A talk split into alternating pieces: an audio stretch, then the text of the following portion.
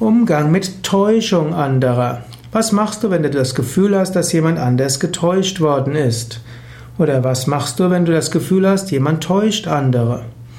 Zunächst ist die Frage, liegt das überhaupt an dir? Musst du dich ähm, zum Richter anderer aufspielen? Musst du dich zum Lehrmeister anderer aufspielen?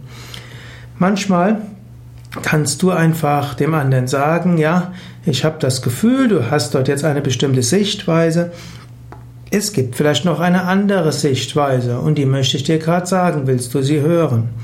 Oder du kannst sagen, kannst sagen, ja, ich habe das Gefühl, sie wollen gerade jemand anders täuschen. Ich finde das nicht richtig. Wenn die Täuschung, die ein anderer begeht, eine kriminelle Handlung ist, dann bringe sie zur Anzeige.